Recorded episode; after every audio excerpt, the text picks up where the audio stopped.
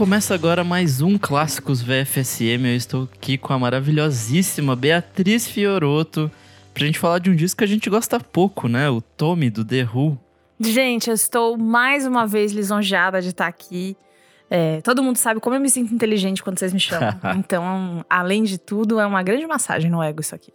Tô muito feliz, eu amo muito esse álbum. E eu queria antes, toda vez que eu falo de The Who, eu preciso dedicar todo o meu conhecimento, né, ao a pessoa que me apresentou The Who, que é o apresentou? Ian.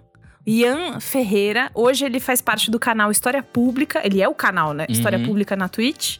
E eu queria deixar esse beijo, esse abraço, esse aceno. E vão lá ver o canal dele, que ele está cada vez voando mais. Bom demais. Então eu quero começar já com essa história. Como ele te apresentou, como esse disco chegou até você.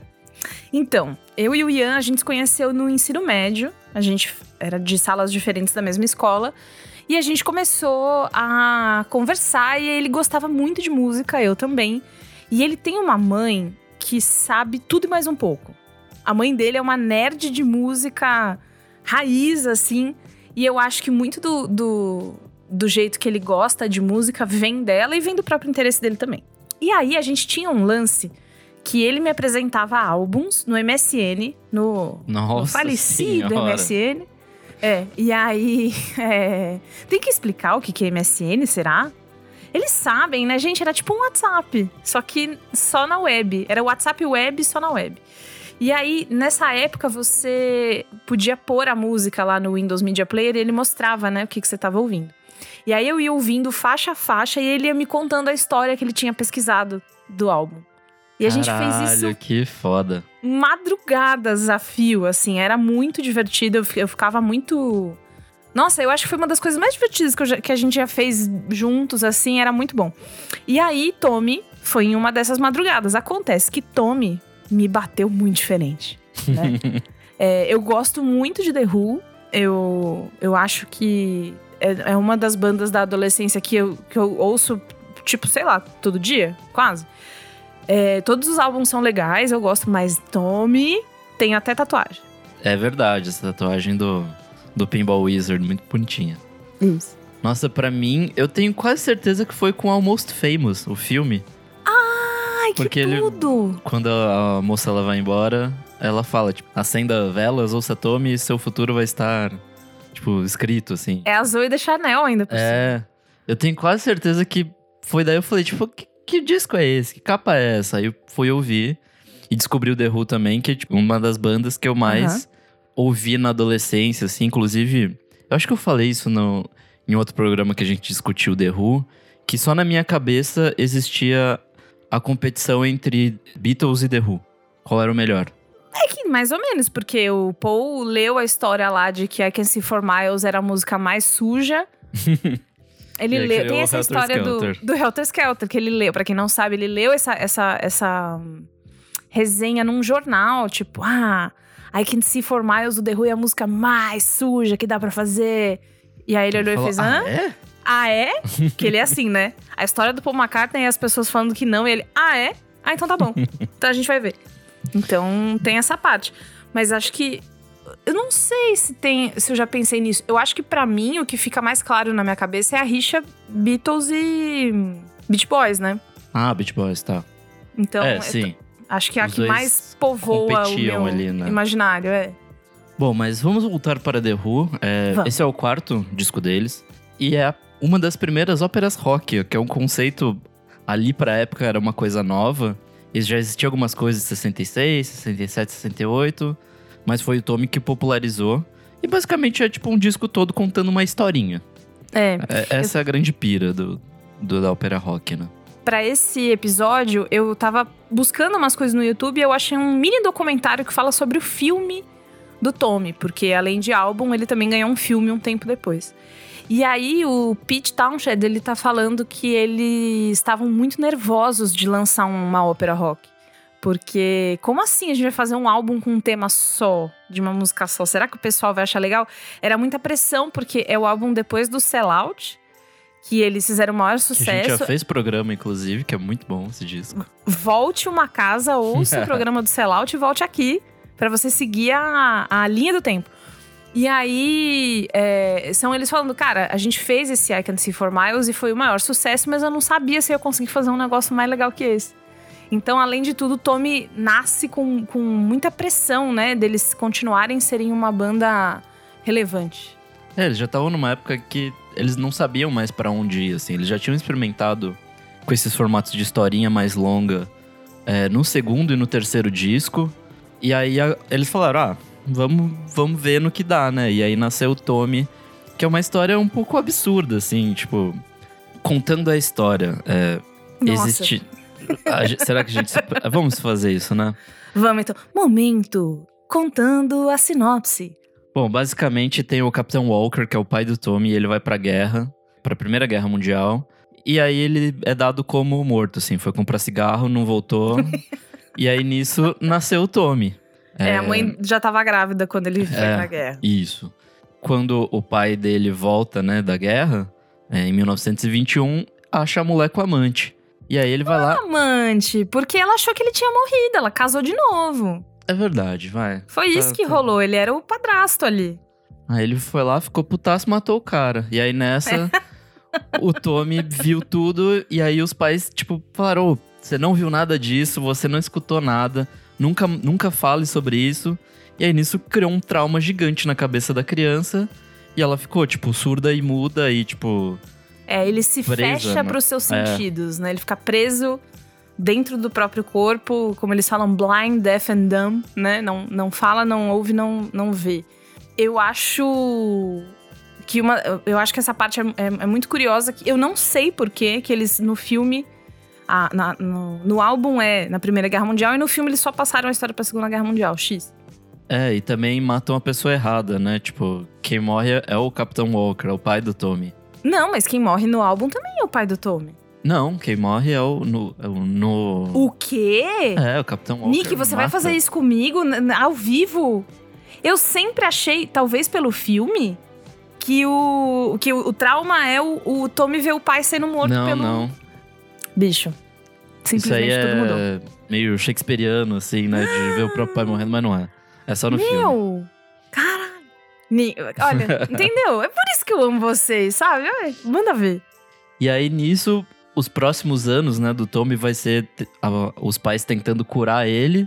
E aí, inclusive, tem músicas que contam meio que como é a percepção dele. A grande parte das músicas que são só instrumentais é basicamente como o Tommy enxerga e, tipo, sente o mundo através de vibração, através de música. E essas partes são as mais lindas do disco, assim, tipo. São algumas das músicas mais incríveis, assim. Esse filme, esse filme, ó, a maluca. É que a gente, é, só explicando, antes da gente começar a gravar, a gente entrou na pira de ver o filme de novo. Então, por isso que tá fresco. Mas o esse álbum, eu acho que uma das coisas que mais me impressiona nele é que tudo vibra muito, né? Sim. Por causa disso. Então tudo é blum, tudo é comprido, a nota é longa, um a vogal é estendida em quase tudo, sim. né? Reverbão. É muito. E, e além, de, além de ser, né, por causa dessa história de é como o Tommy sente o mundo, também dá uma. Fica meio suntuoso, né? Porque é tudo muito. Apresentação, parece que toda hora eles estão fazendo. Tcharam! olha essa música aqui. E agora olha essa. E essa acho aqui que é uma coisa bem de ópera, né? Tipo, Isso, dessa é coisa muito, meio, é. tipo, ser impostada musicalmente, assim, de É tipo. super impostado. Cara, maravilhoso. E aí, basicamente, é essa pira, assim, de tentar curar o Tommy de todos os jeitos. É, as pessoas tentam curá-lo e aí ele vira o, o Pinball Wizard, né? Sim, ele descobre um talento mágico pra jogar pinball. que, assim, é a história mais absurda do mundo. A pira de ácido que o pessoal teve, que é, ou, já sei, e se o Tommy jogasse pinball? E aí, é, é- é- eu acho que essa é a. Assim, um dos pontos. Pra mim, é o ponto mais alto do álbum. É a minha é a música mais preferida. famosa, né? Assim. A música que ficou mais famosa. No filme cantada pelo Elton John. Maravilhoso. Inclusive, numa outra versão. Gente, se vocês forem pegar, não precisa ver o filme, vocês não precisam fazer isso. Você pode só escrever ali no YouTube para você ver essa versão do Elton John, porque é camp. Ele tá em cima de uma bota gigante, que é uma, uma perna de pau, assim, jogando num pinball gigante, altíssimo, com as pessoas atrás dele. Eu acho que tem um. Aquela. É, é, a gente falando da vibração de novo, né? Aquele começo, aquele. Tchan, tchan, tchan, tchan, tchan, tchan, tchan, tchan mexe muito com o meu coração. Assim, quando começa essa batida, eu já fico. Ai, meu Deus! Ai, meu... E aí, meus amigos que sabem também, tipo, Pia, tá tocando! Porque fica. É, é, eu acho ela hipnotizante, essa é a palavra. Eu fico tá, meio. Não sim. consigo prestar atenção em mais nada, sabe? E é legal que, tipo, ela é toda no, no violão, assim, tipo. Vai bem na contramão do que tava rolando no rock, que tava ficando todo pesado, assim, nessa, nessa época de 69, tipo, surgindo, sei lá, Led Zeppelin. Uhum. É, Black Sabbath e coisas assim, e eles vão para um caminho oposto, que é de usar muito mais violão, as guitarras entre momentos muito específicos ali, apesar do Pete Townshend ser um um guitarrista fodido. É, acho que outra música. Um, um beijo, Pete Townshend. um abraço. Acho que outra música que também vale a pena a gente ressaltar dessa versão do filme é Acid Queen. Na, no filme é. Perfeita Tina Turner. Tina Turner cantando maravilhosamente. E também essa é uma das músicas que o Tommy tá tentando se curar. E aí, basicamente, a cura dele nessa música será feita através de ácido e sexo, né? Então, assim, Isso, assim, é. Nada melhor é... que apresentar uma criança pra ácido e sexo, né? Quem é, que é, e, aí, e ela fala, né? Eu vou, eu vou deixar. Você será novo, mas não mais uma criança. É, né? You are a boy no more. É. Então, tem uma. É, é, ela vai usar LSD, né? E os seus poderes de meretriz para curar o garoto. Uma coisa bem antiga, né? Tipo, ah, o que falta pra esse garoto é, é pegar uma mulher aí, vou pagar uma mina aí pra ele e tal. E ela é uma, uma prostituta diferente. E uma outra curiosidade era que uma pessoa que ficou, que eles ficaram em dúvida pro filme para fazer essa de Queen era David Bowie. Caraca, nossa, seria maravilhoso. O, assim, foda com Tina Turner também seria foda com Bowie. Caralho. Nossa, eu queria muito ver isso. Eu também, né? Eu também queria Porra. viajar um momento paralelo em que o Bowie tivesse sido escolhido. Mas esse momento eu acho que ele é muito legal também, porque quando a gente vê as pessoas ensandecidas para curar o Tommy, eu acho que durante o álbum inteiro tem esse lance, né? É tudo pela vaidade do pai e da mãe dele, que, que, agora eu lembrei, né? Que, que você que me contou que era o pai dele, eu achei que era o padrasto e a mãe. É, por essa vaidade de, mano, não dá pra esse menino ficar assim. Né? A coisa até meio capacitista, se você for olhar, então. Tem paralelos com autismo, que era Isso. uma doença que estava sendo muito discutida na época. E é meio que isso, assim, tipo, o Tommy tem um espectro avançado de autismo, assim, né? Então. Exato. Dessa relação muito interna dele e zero externa. Então, é, existe isso, assim. Envolve a família dele também. Tem duas músicas que são bem problemáticas, que é Cousin Kevin e ah. Fiddle About. Um é, Sim. é, tipo, ele sofrendo bullying do primo. Que é Não é qualquer música... bullying, né? O primo risca fósforo perto dele sim. pra queimar ele, amarra ele, pinica Afoga, ele. Sim. Exato. E aí na outra é o tio Ernie, Bernie, não lembro. Do you think it's to leave the boy with Uncle Ernie? É Ernie, Ernie. Que basicamente molesta o garoto, né? Então, Isso. assim, vida de, de menino Tommy não, não está sendo fácil. Exato, todo mundo se aproveita. De um jeito ou de outro, ele sempre é o errado. Ele, tá, ele é errado porque ele é assim, e aí ele merece sofrer. Merece, entre aspas, tá? Na, na visão das pessoas, pelo amor de Deus. É, ele sofre abuso sexual do tio, ele sofre. E aí, antes, inclusive, tem uma. A música não é tão explícita, tá, gente? Não é uma. Ele só fala isso, né? Fiddle about. Mas é, antes, inclusive, os pais falam, tipo, você acha que tudo bem se a gente deixar ele só com o tio Ernie? Será? E aí, o tio, aquele tio meio bêbado, assim, né? Não, eu acho que tudo bem é só um pouquinho, enfim. E não era. Mas essas partes são as partes mais cruéis, assim. Geralmente, quando eu tô ouvindo o álbum mais, mais de boa, eu geralmente pulo. Sim, sim. Essas duas, porque, ah, eu não preciso sofrer toda vez que eu vou ouvir, né? Eu, eu já entendi, eu sei qual é a história, pode pular. Sim, e aí em Christmas também tem todo aquele rolê meio cristão, assim, Essa de tipo. Essa música é fudida! Essa música é muito foda. O arranjo de voz sim, dessa sim. música, eles ficam ah, ah, ah, fazendo atrás.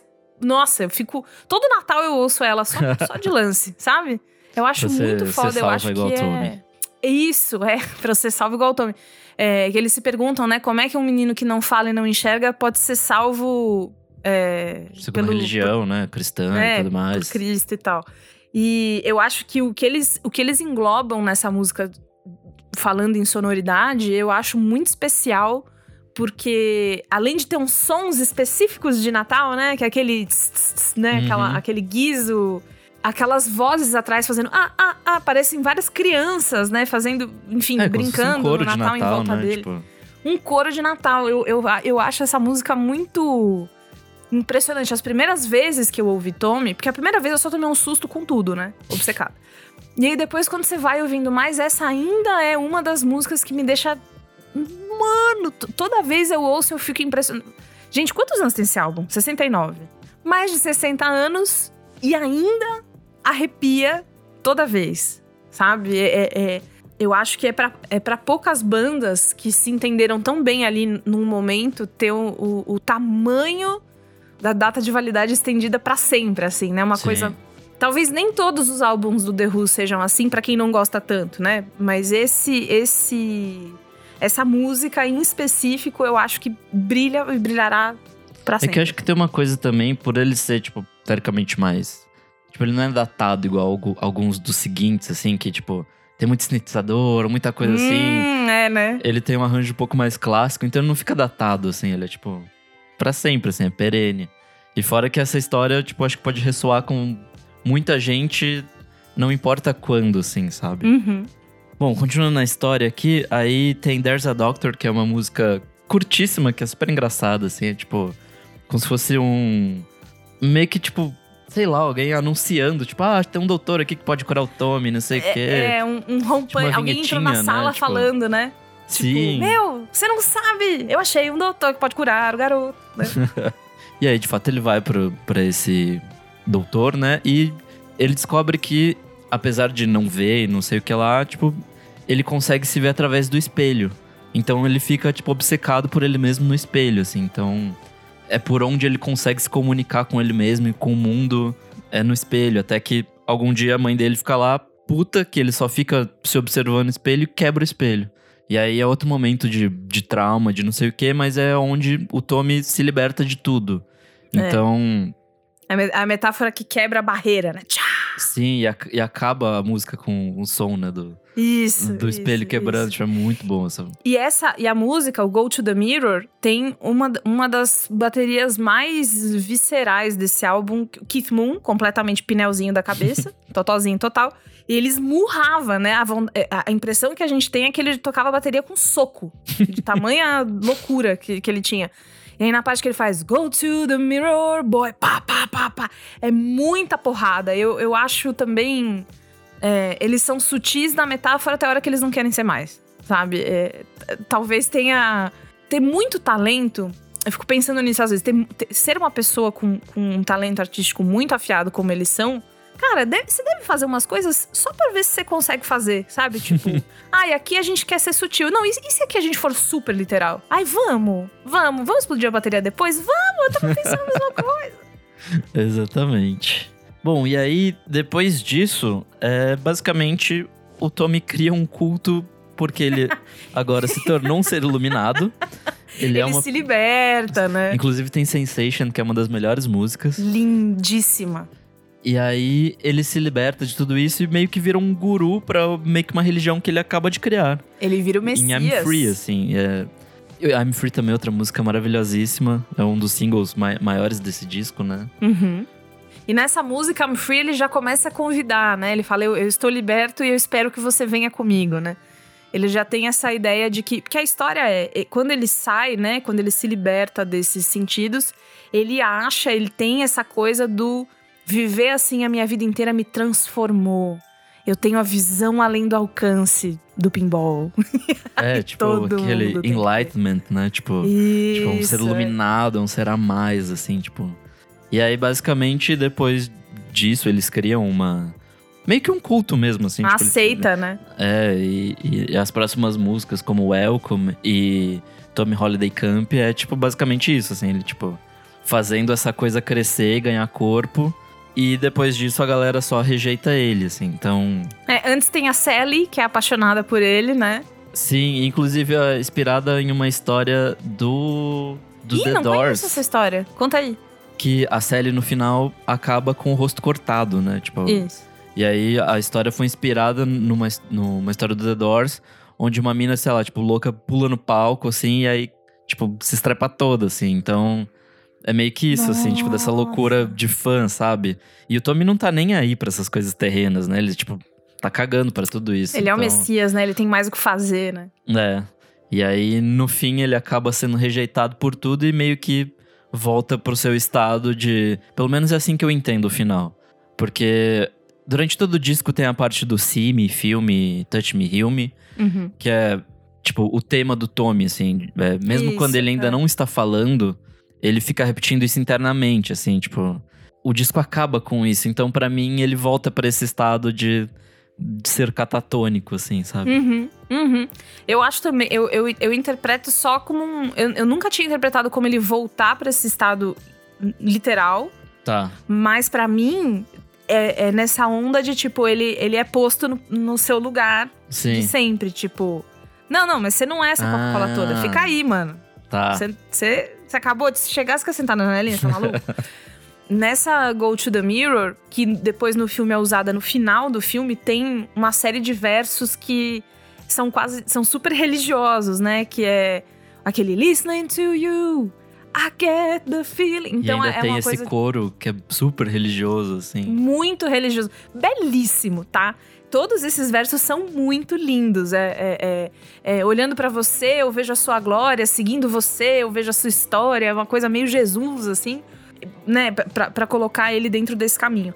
Mas o, o, que eu tinha geralmente pensado era, era nisso. Tanto que essa, essa reflexão sobre capacitismo, autismo, está acontecendo nesse momento. Porque antes, quando eu ouvi isso, muito adolescente, não tinha pensado nisso. E aí, é uma coisa que nunca tinha rolado, sabe? Uhum. Mas eu concordo, eu acho que total faz parte de, de, do imaginário das pessoas de, de se identificarem, né? Olharem, verem algo dentro dessa história além do, da música, que já é foda, imagina o resto. E ele funciona em muitos níveis, assim, porque ele meio que também é uma crítica a esse movimento hippie que tava rolando, porque é basicamente, tipo, desmascarando essa, essas falsas fés e coisas. Ouviu, Ezra Miller? Com você que a gente está falando. Acho que não é nem, tipo, desmascarando, assim, mas é apontando para uma coisa esquisita, assim, desses gurus e Apesar. É, tá, tá estranha, né? É, apesar que nesse, nesse exato mesmo tempo, o Pitaunchi tava, tipo, super amiguinho do, do Meher Baba, que era também outro guru. Não ah, sei eles quê. adoram, então, assim, né? né? Esse pessoalzinho aí não pode ver uma pessoa de, de, de desse, desse lado que já fica desesperado. Tanto que no Get Back, inclusive a gente tem um episódio do, do Get Sim. Back que eu participei.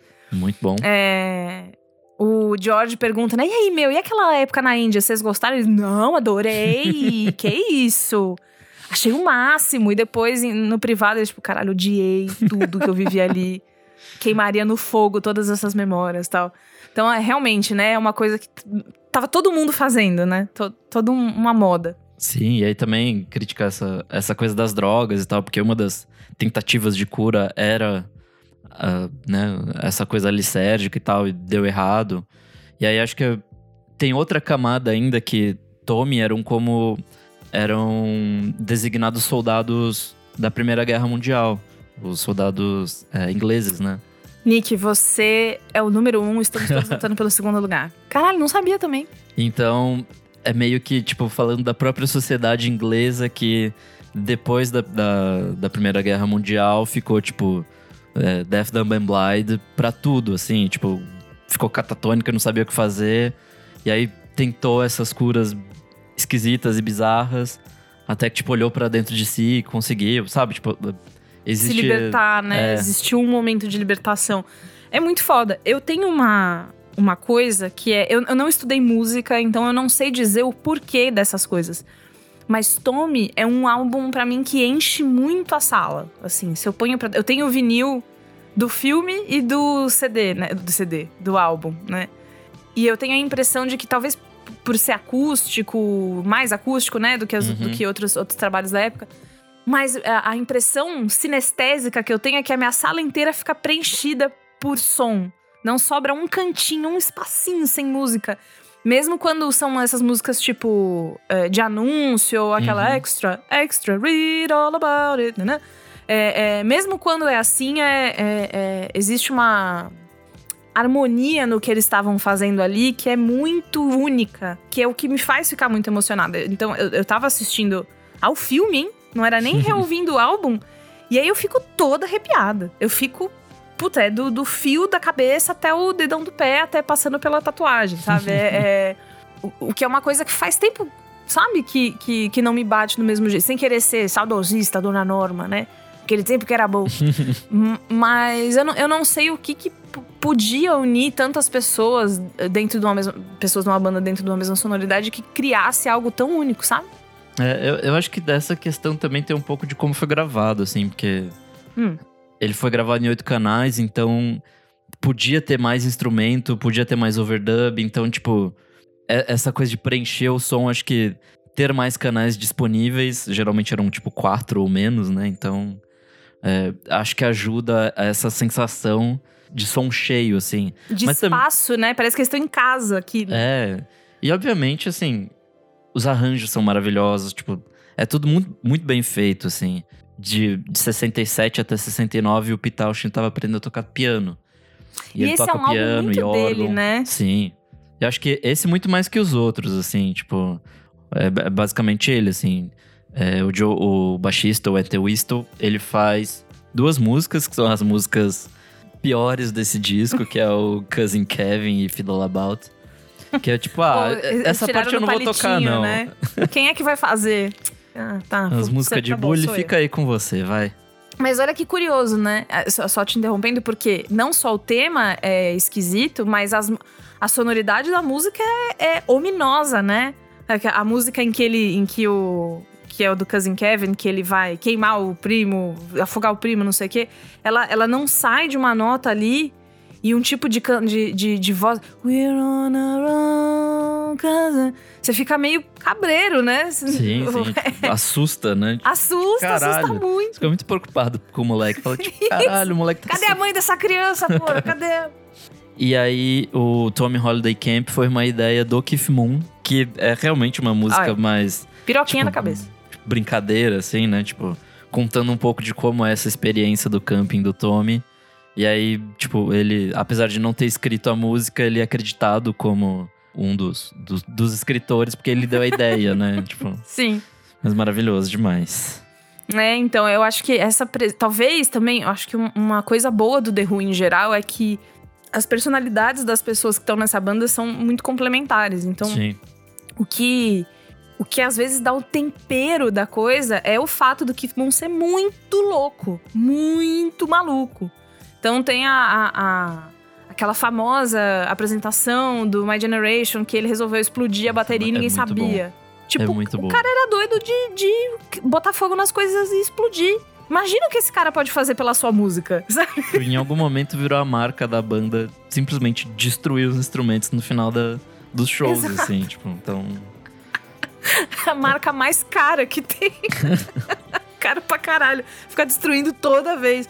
Mas então, eu, eu acho que tem. É, é, eles não têm medo apesar de eles terem tido receio, né, antes de, pô, será que vai dar bom? É, essa história, especialmente do Pinball Wizard, né, que inclusive no filme ele enriquece a família sendo um, um exímio jogador de pinball e tal. É, não ter medo de. Já o quê? Já prevê os gamers. Olha aí. Meu. À frente é só tempo, pôr uma fita de LED embaixo do pinball ali. E aí é o, o streamer Tommy, né? O, eu, tenho, eu tenho a sensação muito boa de que ninguém ali teve medo de ser ridículo, sabe? Ah, tipo, sim, ele vai sim. jogar pinball. Por quê? É porque ele vai. Mas sabe que eh, tem uma história interessante sobre a escolha do pinball. Hum. É, no disco anterior, no Sellout, um crítico, se eu não me engano, da BBC, tinha falado muito mal do disco, assim. E aí, tipo, É, o, o, o Pete Townshend sabia que esse crítico gostava de pinball. Então ele deu algum jeito de colocar o pinball dentro da história. Mentira! Meu Deus do céu. Nossa, cara, eu gosto muito que ninguém fazia terapia nessa época, os caras descontavam, era no álbum mesmo, né? Não, mas no próximo álbum você vai ver. Me espera. E, obviamente ganhou cinco estrelas da, do, desse crítico depois. Pois pin, meteu, pensou pinball, pensou cinco estrelas. Ai. Caralho, muito bom, hein? Bom, e aí depois disso, depois de ser lançado, virou um sucesso e aí ganhou outras representações. Uma delas é o filme que a gente tá falando aqui bastante. É um filme esquisitíssimo. Ele é. Ele é camp, ele é. Não é ele é camp também, mas eu queria lembrar outra palavra que é um esquisito legal, que eu esqueci. Mas, enfim, ele é um esquisito muito legal de se ver. E eu acho que as referências imagéticas, elas complementam algumas coisas, então hoje eu não consigo pensar mais na, na Acid Queen sem ser a Tina Turner ou sem aquele é, ela faz uma armadura de injeção de LSD e ela bota o Tommy dentro. É, nossa, aquilo é uma referência que eu penso o tempo inteiro, sabe? Ou mesmo o Pinball Wizard, enfim, né, gente? Eu vou falar de novo que eu gosto dessa porra? Não vou falar que vocês já entenderam. Mas tem vários, vários momentos ali, inclusive de dança, de expressão corporal, que é uma maluquice. Então a mãe do Tommy tem umas horas que ela dá umas cabeladas nele, assim, pra ele acordar. ela bate o cabelo na cara dele, assim, acorda, acorda que, que, que drama, sabe? Mas é, mas é tudo com muita intenção. E aí talvez isso também transforme numa obra que seja é, um esquisito tão legal. Nada ali tá por acaso. Mesmo as, a, os movimentos pélvicos mais ridículos, as coisas mais que você fica, meu, se preserva, pelo amor de Deus. Tudo ali tem, tem muita intenção em contar a história do jeito que é, e eu acho que é bastante uma obra do seu tempo, assim. Ah, sim. E é engraçado que ele foi lançado em 75. Então o sintetizador já estava comendo solto na época. E aí, esses arranjos, assim, principalmente das trilhas é, instrumentais, tipo Overture, é, Sparks, coisa assim, fica bem esquisito no filme. Nossa senhora. Fica. Você... Sabe Mega Drive? É, é igualzinho. Parece que eu tô jogando joguinho do Tommy, assim, caralho. O, naquela série da Apple, 1971, tem uma cena que é o Pete descobrindo os sintetizadores, pirando. E, cara, aquilo ali é, é, é, é o. É, para quem. Assim, se você ouve esse programa e não assistiu 1971, você faça o favor de fazer essa lição de casa aí. Mas é uma cena que parece que ele tá assim num parque de diversões, que ele fica, meu, ninguém sabe, mas isso é tão legal. e aí é, é, fica fica bem imposto ali. Eu acho estranho também. Eu, obviamente, prefiro a versão original do álbum. Mas, é, de novo, eu acho tão produto do seu tempo, sabe? Que eu, sim, sim. Eu, eu ouço, tipo, ah, eu sei que você tava afim de fazer isso nessa, nessa época. É tipo ver uma foto minha com a sobrancelha fina dos anos 2000. É tipo, ah, tá, eu te perdoo. É, era, era moda, tá tudo bem. E aí também ganhou um musical na Broadway, que acho que estreou em 92. Uhum. Eu nunca, nunca vi, mas falam que é muito bom. É, eles deveriam fazer mais. Tá em cartaz até hoje? Acho que não. Não. Veio Pô. pro Brasil em algum momento, se eu não me engano, mas já não está mais. Companhias de teatro, favor refazer. Eu, eu iria. Porra, iria com certeza, deve ser maravilhoso. Com tranquilidade. E, e aí também gerou alguns dos discos, né, ao vivo mais clássicos do mundo, que é o Live at Leeds, que é de 70, se eu não me engano, e é um disco Nossa, esse, absurdo, sim. E é basicamente eles esse... recriando a obra toda, assim. E é, e, é e, e, assim, imaginar que. Eu, gosto, eu sou uma pessoa que gosta muito de álbum ao vivo. É, uhum. É, é, porque eu gosto de, de da, da, das dobras que as pessoas fazem, as versões e tal. E eu acho que, além de tudo, essa, essa, essa versão do Live at Leeds, ela é. Ela tem um poder de imaginação que eles fazem tudo de novo no palco, ali ao vivo, na carne, e aí você fica. De novo, né? Como é um som que preenche muito, eu, eu me sinto meio tome, meio catatônica ouvindo isso ao vivo. Eu acho que. Eu sei que não é a experiência de todo mundo, eu gosto bastante mesmo. Mas eu realmente acho que é um tipo de poder sonoro que te, te tira a atenção de outras coisas. Eu não consigo ouvir uma versão é, completa daquela do, do I had no reason to be over optimistic. Que eu acho a coisa mais linda essa frase, que é o. Mas eu, eu, eu nunca tive motivos para ser muito otimista, mas de alguma maneira, quando você sorri, eu consigo desbravar um, o tempo ruim. Meu, tá que pariu, sabe? Então eu, eu fico meio. Se eu tô sei lá, ouvindo, fazendo faxina, eu vou parar a faxina, eventualmente. porque eu vou ficar parado olhando pro nada, sabe? Tipo, caralho, bom demais. Nossa, é, é maravilhoso.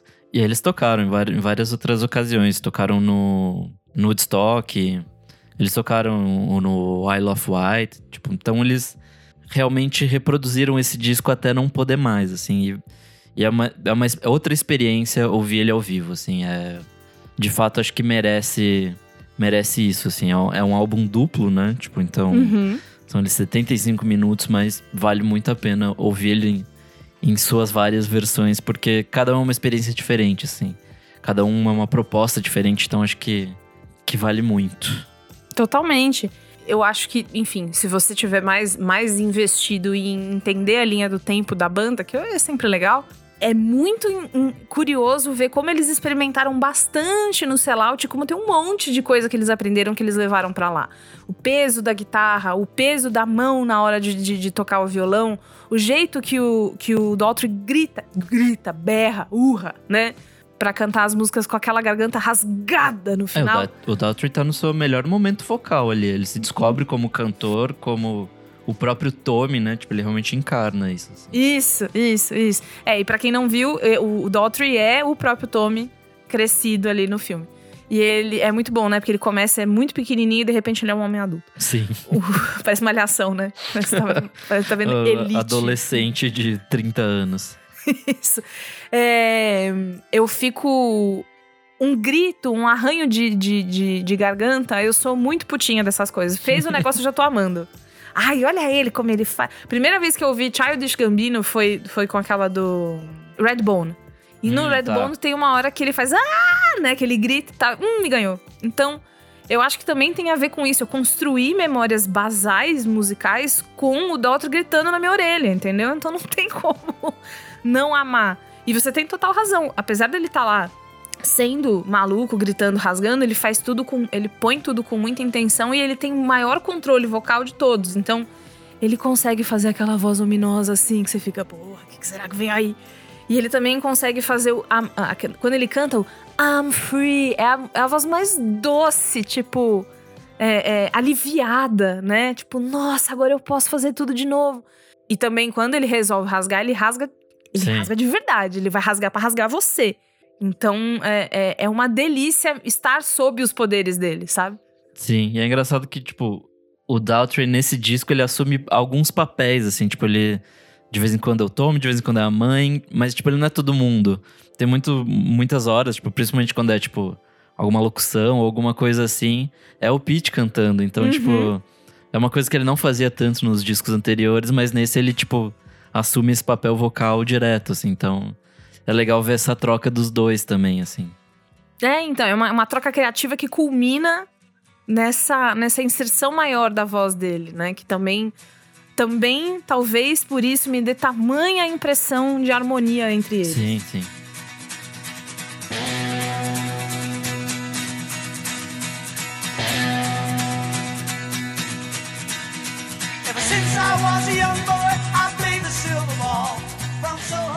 Gente, ouvir Tommy é muito legal. E eu acho que Tommy é um bom álbum de entrada para The Who. Sim, concordo. E também para pessoas mais novas, porque ele tem uma historinha completa ali que acontecem as coisas. Então, um adolescente na sua vida, seu filho, seu sobrinho, seu primo mais novo, uma pessoa que você tenha esse papel de, de mostrar novas músicas, eu acho que ele vai pirar. Enfim, né? Pode ser que a pessoa não goste. Mas a, a, a chance da pessoa pirar nisso, porque tem uma história muito, muito apelativa. É divertidíssimo de assistir, se você for por o filme, mas é divertidíssimo de ouvir, sabendo a história, porque você vai viajando junto e talvez é, eu tenha tamanho carinho, porque foi meu primeiro contato com, com ópera rock, sabendo o que era ópera rock, sendo guiada por uma pessoa, como me guiaram, e a minha journey, né? A, a, a minha Amazing Journey. E eu acho que é um, é um álbum inegavelmente bom. Tipo, você pode não gostar, mas é inegavelmente bem executado, bem tocado. É, é... Eu gosto de qualquer é, gênero musical desde que a música seja bem tocada. E eu acho que é, é, esse é um exemplo clássico de você pode não curtir. Inclusive, eu vi um vídeo pesquisando para hoje de um cara que era tipo: Ah, eu, eu tinha tudo para gostar de Tommy, mas eu não gosto. E era, era ele explicando que ele não gosta, que tem, a história tem furo, que não sei o quê. Porra, aí também. Obrigada, Sim, né? né? Os filmes da Marvel também tem, esse cara Isso. possivelmente deve curtir, então, porra. Marvete não pode falar de Tommy. É isso que a gente vai deixar aqui posto. É... Mas enfim, a pessoa pode não. Enfim, né? Pode ser só mais um álbum.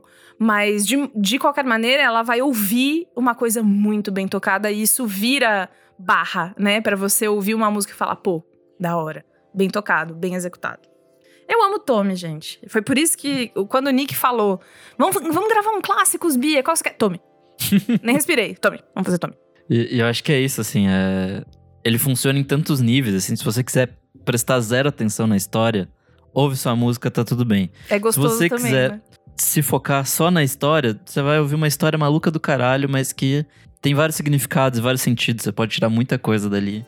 Então é isso, assim, tipo, e se você quiser ouvir como uma obra completa, também existe essa possibilidade, né? Tipo, de você aproveitar tudo como de fato uma jornada musical, uma, uma ópera. Assim. Outra coisa que a gente não falou ainda, que, que eu acho interessante, é que existem vários tipo motivos, né? Motifs no, no disco. Então tem músicas que vão repetir várias vezes essas coisas, tipo Uhum, cine, As filme. reprises, né? Tem isso, mas também acho que é Amazing Journey, talvez, que ele começa a apresentar várias coisas e aí, tipo, durante o disco ele volta pra algum desses trechinhos musicais que ele já Isso. deixou explícito lá no começo. Então, tipo, em Amazing Journey, se você já sabe tudo que vai acontecer, só que ainda não, tipo, não tudo, assim, sabe? Tipo, tem. É um grande spoiler é, é, É, auditivo, né? Tipo, olha, você vai passar por essa Amazing Journey aqui.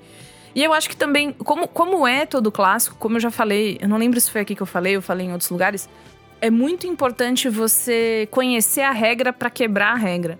Eu Sim. acho que eles são músicos que conhecem todas as regras e por isso conseguem quebrar cada uma delas com intenções diferentes. E o Tommy é um clássico que tem muita referência na, na- na- no trabalho criativo de pessoas até hoje. Então, além de ouvir porque é bom pra caralho, que você vai gostar, tem- ouvir também te dá muita munição criativa pra você olhar e falar: ah, ó, isso aqui é do Tommy. Ah, isso aqui é do negócio da Tina Turner lá. e, e- e- e eu acho que também é, é esse tipo de conhecimento clássico pra que você também conheça as regras pra quebrá-las não, não tem preço, é foda. Bom, maravilhoso. Bia, agora a gente tá chegando perto do finalzinho. Eu tenho duas perguntas. A primeira é: música favorita, eu já sei qual é, Já é. Não- mas. Não então a jeito. segunda favorita. A segunda favorita é Go to the Mirror. Tá. Ó- ótima escolha. Go to the mirror, boy, pá, pá, pá. Essa, essa, essas marretadas, elas habitam minha cabeça. assim. Nossa, uma que eu simplesmente amo é a Underchurch, que é o. Maravilhoso. Marca ali a metade do, do disco, né?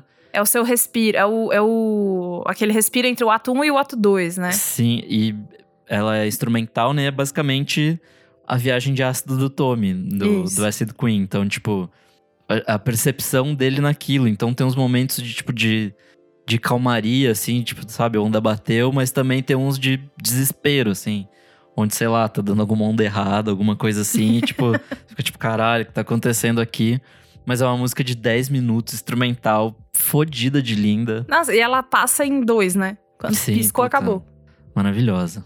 E agora vamos pra. Não, e pra- essa segunda preferida? Eu também quero saber. Ah, minha segunda preferida? É, Eu vou de Acid Queen só pra não, Boa. não repetir. E porque tem a versão da Tina Turner, que é simplesmente maravilhosa. É um clássico. É, E agora vamos lá pra notinha. Que notinha que você dá pra esse disco e por quê? Gente, cinco, né? É, cinco estrelas, cinco, cinco tomes, não sei, cinco bolinhas de pinball. Eu acho que esse álbum eu tenho uma memória afetiva sem preço com ele. As noites que eu passava adolescente ouvindo as histórias de vários álbuns e esse me marcaram de um jeito que eu nunca vou esquecer. É, por isso que eu sempre, quando vou falar de The Who, falo do Ian.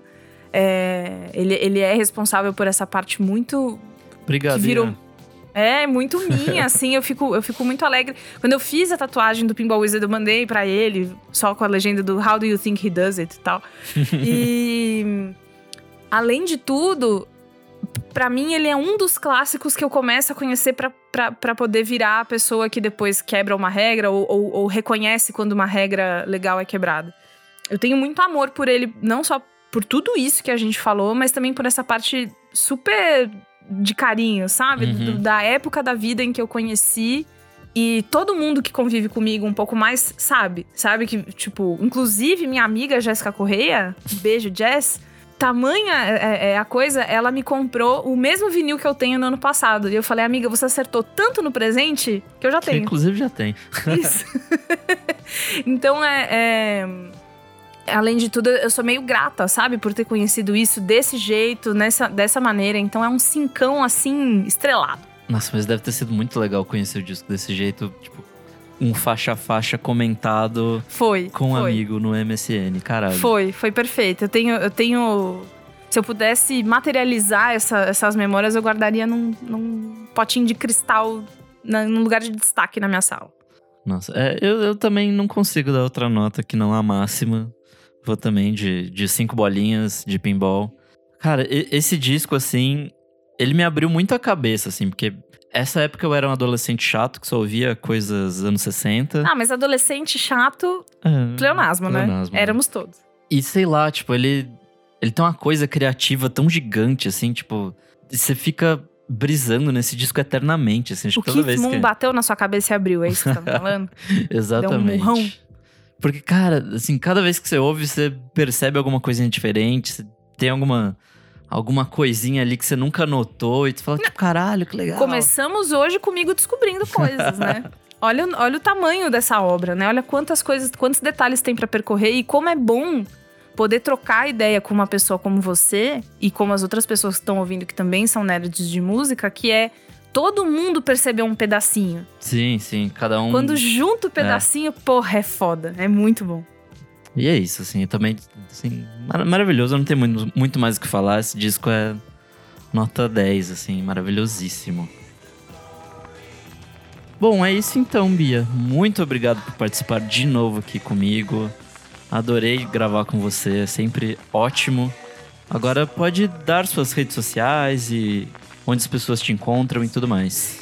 Muito bem. Você pode ir lá ver a foto da minha tatuagem do Pinball Wizard e outras coisas. Eu sou arroba Fioroto Beatriz, Fioroto com dois T's, no Twitter e no Instagram, que são as, as redes onde. Eu moro no Twitter, né? Eu visito o Instagram de vez em quando.